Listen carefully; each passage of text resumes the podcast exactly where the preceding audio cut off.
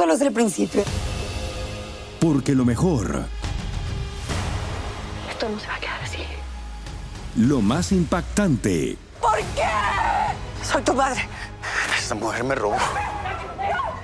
Por favor, abre tus ojos. Está por venir en. ¿Entendiste? Tu vida es mi vida. De lunes a viernes a las 8 por Univisión. Y eso sí que amerita un brindis, ¿no crees? Hola, soy Jorge Ramos y a continuación escucharás el podcast del Noticiero Univisión.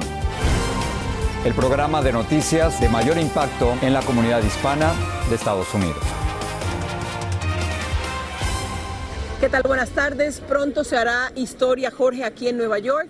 Esta tarde el expresidente Donald Trump llegó a esta ciudad donde mañana enfrentará cargos penales. Es el primer Exacto. expresidente de los Estados Unidos en enfrentarlos. Ahora, lo que ha ocurrido es que Nueva York se ha blindado, Ilia, para la ocasión en que la Fiscalía de Manhattan le va a presentar a Trump acusaciones relacionadas a pagos supuestamente ilegales a la actriz porno Stormy Daniels para que ella no hablara de una relación sexual que según ella tuvieron. Es algo que Trump sigue negando todavía. En el noticiero Univisión tenemos una extensa cobertura en equipo y vamos a comenzar con Fabiola Galindo y la llegada de Trump a Nueva York. Escoltado por una caravana de múltiples vehículos y del servicio secreto, salió de su mansión en Mar a Lago rumbo al aeropuerto internacional de Palm Beach. Acompañado de cámaras de televisión en cada paso. Así, en su avión privado y sin la compañía de su esposa, Trump emprendió un corto viaje hacia Nueva York que lleva al país a terreno desconocido. Contar con el primer expresidente estadounidense en ser imputado con cargos criminales y procesado ante una corte de justicia. El martes por la mañana iré, créanlo o no, a la corte. No se supone que Estados Unidos sea así. Ahora estamos viviendo en un país del tercer mundo, pero regresaremos y haremos a Estados Unidos grandioso otra vez, dijo en su red social. Afuera de la Torre Trump, epicentro de su emporio, un puñado de simpatizantes lo esperaban. gente sepa que él no está solo, que hay mucha gente que todavía es leal a Trump. Al igual que quienes opinan que nadie está por encima de la ley. We don't know what's going to happen tomorrow. I don't know if it's going to rise to a level of a felony. pero que como ella dice, no cree que este caso llegue al nivel de un delito criminal. Y es que con la noticia de la imputación de cargos criminales y con el tipo de titulares que ahuyentarían a simpatizantes de cualquier candidato presidencial, Trump ha logrado recaudar 4 millones de dólares en solo 24 horas, de acuerdo a su campaña, y más de 7 millones de dólares en total en los últimos días. Un cuarto de los donantes son primerizos, señalan. El haber sido acusado formalmente de cargos penales no le impide ser candidato a la presidencia de acuerdo con la Constitución.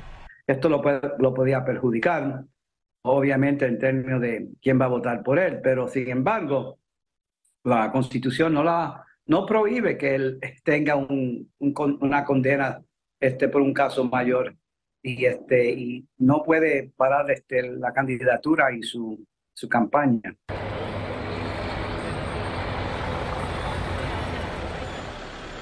Trump tenía una expresión muy sombría, casi triste al ingresar aquí a la Torre Trump. Levantó la mano solo una vez para saludar. Se espera que pase la noche aquí. No saldrá sino hasta mañana cuando se dirija a la Corte Criminal de Manhattan.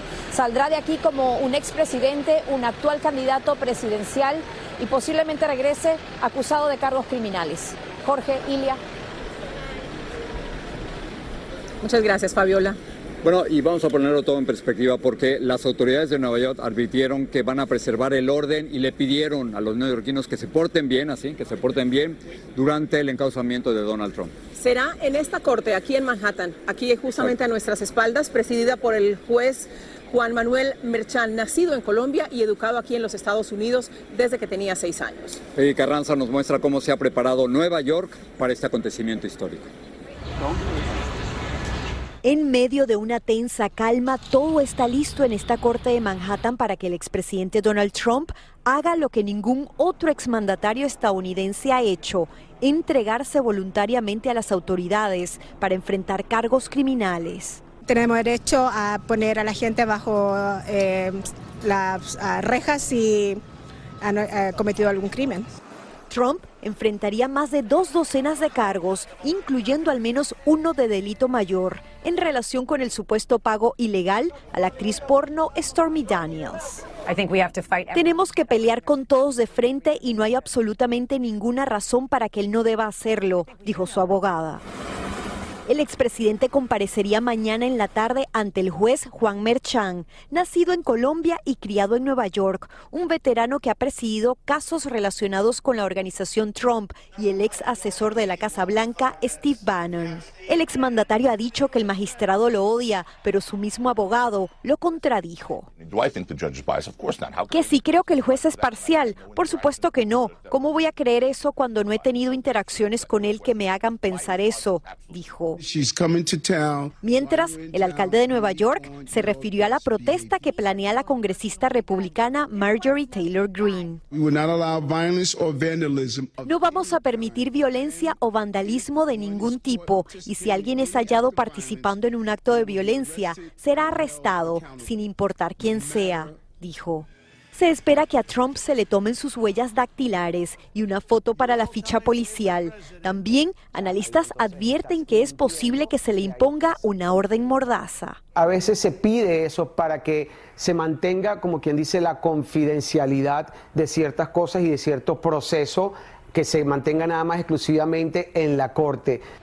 Trump dice que tras la comparecencia regresará a Mar-a-Lago, donde dará un discurso y el juez Merchan tomaría una decisión esta noche sobre una solicitud hecha por los abogados de Trump que piden se nieguen las cámaras precisamente durante la instrucción de cargos del exmandatario. Regreso con ustedes una de las decisiones de las que estamos muy pendientes. Muchas gracias, Peggy. Claro, efectivamente, si va a haber cámaras o no en la corte que se encuentra en nuestras espaldas. Pero vamos a hablar de lo que piensa la gente, vamos a hablar del sentir de los demócratas y los republicanos y de sus votantes, Silvia. Precisamente, Jorge, una nueva encuesta de ABC News e Ipsos revela que el 45% de los estadounidenses está de acuerdo con que se le encauce a Donald Trump. 32% dice estar en contra y un 23% no está seguro.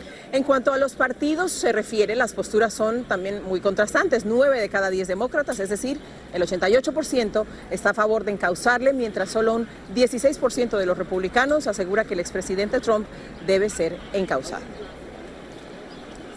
Y bueno, Donald Trump, Jorge, enfrenta también otros cargos, lo hablábamos más temprano, con la ley y algunos podrían ser más serios que estos supuestos pagos a Stormy Daniels. Un caso que se está enfrentando en las Cortes es de los documentos clasificados que mantuvo en su residencia de la Florida. Según el Washington Post, los investigadores han encontrado nuevas evidencias que incriminarían todavía aún más a Donald Trump. Claudia Uceda en Washington nos explica por qué. Mientras el país se centra en el caso estatal de Trump en Nueva York, investigadores federales se enfocan en los documentos secretos que encontraron en su mansión de Mar-a-Lago en Florida. El caso de los documentos es el caso más serio, afirmó quien fuera fiscal general durante el gobierno de Trump. Y es que según el Washington Post, el Departamento de Justicia tiene nuevas evidencias que indican que Donald Trump podría haber cometido obstrucción a la justicia. Citando fuentes anónimas, el diario afirma que después de recibir la citación del jurado investigativo en mayo exigiéndole los documentos clasificados, Trump personalmente rebuscó cajas en un intento de aferrarse a algunos materiales. La nueva evidencia incluye mensajes de textos y correos electrónicos de un antiguo asesor. El secretario de Justicia, Mary Garland, tiene que tomar una decisión de si ellos van a ir a un gran jurado federal a presentar evidencia en contra de Trump. Es una decisión bien compleja. Trump y su equipo devolvieron algunos documentos después de recibir una citación en mayo, pero luego los investigadores allanaron su residencia y encontraron cientos de documentos marcados como clasificados. La semana pasada Trump se defendió y dijo que la ley de los registros presidenciales le da el derecho a a tomar cosas y a mirar cosas. La ley ordena que todos los materiales presidenciales sean devueltos a los archivos nacionales una vez terminada la presidencia. Hay unas lagunas en ese estatuto, no queda del todo claro el alcance del poder eh, presidencial. Jack Smith, el fiscal especial que investiga el caso, obligó al abogado de Trump, Evan Corcoran, a testificar durante casi tres horas después que éste se negara. Y hay señales que nos dicen que esta pesquisa continúa avanzando y es que según varios reportes el viernes en esta corte se han citado a varios agentes del servicio secreto para testificar. No se sabe de cuántos agentes estarían hablando. El servicio secreto no ha hecho comentarios. Regreso contigo, Jorge Ilia. Gracias, Claudia. Se le están acumulando los problemas a Donald Trump. Y por supuesto, un poco más adelante en el noticiero, vamos a continuar con, con esta noticia. Sí, Jorge, porque vamos a hablar ahora del globo chino sospechoso de estar espiando a Estados Unidos y que fue derribado a principios de este año fue capaz de transmitir información a Beijing. Así lo dijo la prensa una fuente familiarizada con el incidente que agregó que Estados Unidos pudo proteger sitios sensibles y censurar algunas señales antes de que el globo las transmitiera. El FBI aún está examinando las partes recuperadas del globo. Aloha mamá, ¿dónde andas? Seguro de compras. Tengo mucho que contarte. Hawái es increíble. He estado de un lado a otro con mi unidad. Todos son súper talentosos. Ya reparamos otro helicóptero Blackhawk y oficialmente formamos nuestro equipo de fútbol. Para la próxima te cuento cómo voy con el surf y me cuentas qué te pareció el podcast que te compartí, ¿ok? Te quiero mucho. Be All You Can Be, visitando goarmy.com diagonal español. Boost Mobile tiene una gran oferta para que aproveches tu reembolso de impuestos al máximo y te mantengas conectado. Al cambiarte a Boost, recibe un 50% de descuento en tu primer mes de datos ilimitados. O, con un plan ilimitado de 40 dólares, llévate un Samsung Galaxy A15 5G por $39.99. Obtén los mejores teléfonos en las redes 5G más grandes del país. Con Boost Mobile, cambiarse es fácil. Solo visita boostmobile.com. Boost Mobile, sin miedo al éxito. Para clientes nuevos y solamente en línea, requiere AroPay. 50% de descuento en el primer mes requiere un plan de 25 dólares al mes. Aplican otras restricciones. Visita boostmobile.com para detalles. Dicen que traigo la suerte a todo el que está a mi lado. Y esa es mi mala fortuna. Basada en el clásico de Juan Rulfo, llega Univisión, El Gallo de Oro. Supongamos que la caponera puede inclinar la suerte a quien ella quiera. ¿Estás tardando en conquistarla? Con Lucero, José Ron y Plutarco Asa. Este gallo está cambiando la vida. En una historia legendaria de amor y azar. No trates de cambiarme, no lo vas a lograr. El Gallo de Oro, lunes a viernes a las 9 por Univisión. Gracias por seguir con nosotros en el podcast del Noticiero Univisión. Vamos a pasar con otra noticia muy importante, con la racha de tornados letales que siguen castigando a gran parte de los Estados Unidos. Y es que en menos, Jorge, de 15 días, 160 tornados se han registrado en 11 estados, desde Arkansas hasta Delaware, causando decenas de muertos y también pulverizando completamente vecindarios. Silma Tarzona tiene las imágenes y detalles del devastador azote de la naturaleza. Los residentes de siete estados del medio oeste del país tratan de recuperar lo poco que les quedó después de que docenas de tornados dejaron una estela de muerte y destrucción. Los violentos torbellinos pulverizaron viviendas, negocios y arrasaron con barrios enteros en Alabama, Mississippi, Tennessee, Indiana y Arkansas, que fue uno de los estados más afectados. Cuando miramos en los teléfonos llegaron, empezó a llegar la notificación y lo que hicimos fue que buscamos un lugar seguro. Varios de los heridos al derrumbarse el techo de un teatro en pleno concierto en Illinois aún están hospitalizados. Carlos Miranda es uno de ellos. Habló con nosotros desde una sala de cuidados intensivos. Recuerda el desplome de la estructura. Cuando de repente se escuchó algo que tronó del techo, eh, no hubo mucha atención por parte de nadie. Eh, mi reacción fue voltear hacia arriba, obviamente por el ruido. Eh, empecé a ver que caía algo de polvo entre la luz y um, tres o cuatro segunditos después de ahí eh, volvimos a escuchar otro ruido mucho más fuerte. Quedó atrapado bajo los escombros. Puedo decir que alcancé a dar dos pasos y todo cayó sobre nosotros encima. Dice que la vida le dio otra oportunidad. Realmente aquí llegué eh, pues con el cráneo quebrado.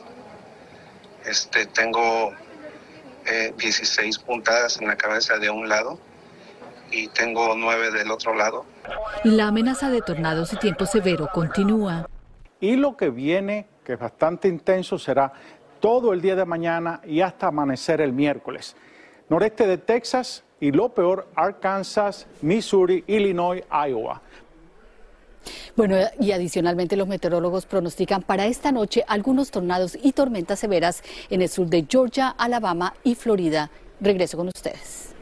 Cientos de estudiantes de Nashville salieron de clases para participar en una protesta en contra de la violencia por armas tras la masacre de tres niños y tres adultos en una escuela a manos de una sola persona. Se congregaron Jorge frente al Capitolio con otros manifestantes para exigir una reforma a la ley sobre la venta de armas. La autora de esta matanza disparó 152 veces, 126 de ellas con un rifle de asalto y 26 con una pistola. Y vamos a continuar con otras noticias en temas de salud. Hay un estudio que revela que cada año uno de cada 35 niños en los Estados Unidos es diagnosticado con autismo, pero los científicos no saben la causa de este trastorno del desarrollo. La investigación sugiere una posible relación entre el riesgo de autismo y los niveles de litio en el agua potable. Ahora bien, el litio es un metal que se encuentra de forma natural en algunos alimentos y en aguas subterráneas. Vamos ahora a Italia, Jorge, porque el Papa Francisco bautizó a un bebé que tras un accidente fue llevado al mismo hospital de Roma donde él era atendido por una bronquitis. El niño se llamó Miguel Ángel y es hijo de peruanos. Los padres hablaron en exclusiva con Univisión y le contaron a Pablo Monsalvo que se sintieron honrados porque el pontífice bautizó al niño. También hablaron con Pablo sobre la angustia que vivieron por el accidente con su hijo. Vivieron la peor pesadilla que todo padre pueda sufrir el pequeño Miguel Ángel se resbaló de la silla especial para bebés mientras lo bajaban del auto y golpeó fuertemente su cabeza contra el suelo. Mi hijo no reaccionaba. Mi hijo se me iba en mis brazos. No lo dudaron y subieron inmediatamente de nuevo al vehículo para llevarlo urgentemente a un hospital. Yo sonaba el claxon para que la gente se abra, los carros cuando ocurrió el accidente, el jueves último, el pequeño Miguel Ángel tenía tan solo seis días de vida y no presentaba signos vitales. Las mujeres policías se dieron cuenta de la desesperación de los padres. Por eso los ayudaron a llegar hasta este hospital de la manera más rápida posible. Mm, Tenían pánico en los ojos, estaban aterrorizados. La señora con una mano tenía al bebé y con la otra manejaba. Hoy, con la tranquilidad de que todo va mejor y el bebé en plena recuperación, esto es solo un recuerdo horrible. Y llegó la recompensa a tantas horas de dolor. El Papa Francisco había llegado al mismo hospital un día antes por su bronquitis. Fue allí cuando conoció a esta familia latinoamericana. Y el papá me dijo que qué cosa había pasado, le dije que se me había caído, qué cosa es lo que tiene, le dije su cabecita. Y como hablábamos en español, me dijo, si quieres, me dice, lo bautizamos. Yo lo único que dije fue, Claro, magnífico. En ese momento se puso el plan en acción. Francisco le entregó un certificado manuscrito de su bautismo y le dijo con su típico modo campechano... Mientras, la familia sabe que nada será como antes de este episodio traumático que terminó de la mejor manera comenzado a estar más despierto, hasta a reaccionar mejor. ¿Hubo padrinos o no? No, estaban diciendo quién iba a ser el padrino y el Papa dijo, yo. En Roma, Pablo Monsalvo, Univisión.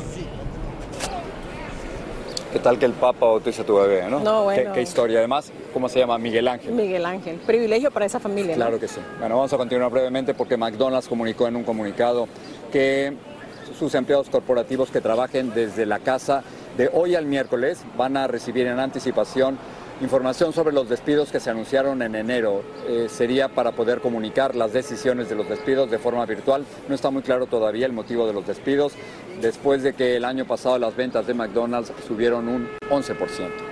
Y continuamos, la NASA reveló los nombres de los astronautas que sobrevolan la Luna en la misión Artemis 2. Bueno, ellos son Jorge, el especialista canadiense Jeremy Hansen, quien irá al espacio por primera vez. El piloto Victor Glover, que también fue piloto de SpaceX Crew One en mayo del 2021, y el comandante Reed Wiseman, quien viajará por segunda vez. Y bueno, con mucho orgullo digo que la especialista Cristina Koch es una de las astronautas que llevó a cabo la primera caminata espacial de mujeres. Y acabamos está en Houston con este histórico anuncio. Hoy es un día histórico para el sueño de regresar al hombre a la Luna. Después de 50 años, la NASA reveló los nombres de la tripulación que abordará la potente cápsula Orión para orbitar la Luna formando parte de la misión Artemis 2. Son tres hombres y una mujer. Los estadounidenses Christina Koch, Braid Wiseman, Victor Glover y Jeremy Hansen, el único canadiense del equipo. Hablamos con la astronauta Christina Koch, quien será la primera mujer en orbitar la Luna, especialista e ingeniera de Artemis II, y quien tiene el récord por permanecer el mayor tiempo en el espacio, con 328 días. My goal is to take everyone's dreams with me and give them back the perspective of seeing the Earth in its true place in the universe and what we truly are, one humanity. Cristina y sus compañeros del viaje lunar llevan toda una vida preparándose para una misión que durará 10 días. Tenemos que llevar la cápsula por diferentes fases de vuelo una vez eh, lo lancemos para probar que puede sobrevivir y los astronautas pueden sobrevivir todo toda la trayectoria de ir a la Luna y regresar. Mientras ellos navegarán por el espacio y alrededor de la Luna, desde la Tierra un equipo seguirá sus pasos minuto a minuto en el Centro Espacial en Houston. Una de ellas será la ingeniera de la misión, Seida Hernández, salvadoreña de tan solo 31 años de edad. Yo empecé trabajando aquí como estudiante y me siento muy contenta de ahora poder ser una parte de esta misión tan importante. El éxito de estos cuatro astronautas a bordo de uno de los cohetes más poderosos significaría que para la misión Artemis 3, los siguientes astronautas podrán aterrizar en la Luna y nuevamente creando historia. Desde Houston, Texas, Nidia Cavazos,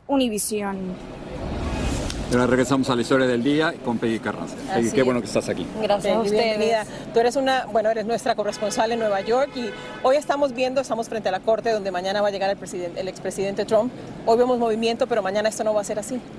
Hay mucha anticipación, Ilia, como te decía, desde el momento en que el expresidente dijo que iba a ser arrestado hace ya más de una semana, algo que no ocurrió, es la anticipación, es lo que yo creo que está pasando acá, además de como vemos mucha seguridad y de hecho todos los medios hemos estado aquí todos estos días, eh, así que eso es lo que yo veo que todos estamos esperando que por fin llegue este día histórico, ya es histórico desde hoy, desde que el mandatario llegó, pero simplemente el hecho de que mañana se presente en esta corte es un momento que muchas personas no pensaron que verían y sin embargo lo vamos a ver. Me quedan unos segundos, pero ¿en qué te vas a estar fijando? ¿Has cubierto esto durante tanto tiempo? ¿Dónde vas a poner el ojo? Yo creo que la reacción del expresidente, eso es lo más importante, esa entrada de él hoy al Trump Tower con esa seriedad, eso indica mucho. Yo creo que es muy importante, exacto. Es una reacción que a lo mejor muchos no esperaban, muchos dicen que él espera ganar, ¿no? Con esto, a lo mejor más seguidores durante su nominación, o sea, la nominación presidencial que busca, pero su reacción fue seria. A ver cómo nos va. Peggy, gracias por estar aquí. Peggy nos va a acompañar mañana, por supuesto, durante todo el día en nuestra cobertura en Noticias Univisión. Buenas noches. Así termina el episodio de hoy del podcast del Noticiero Univisión. Como siempre, gracias por escucharnos.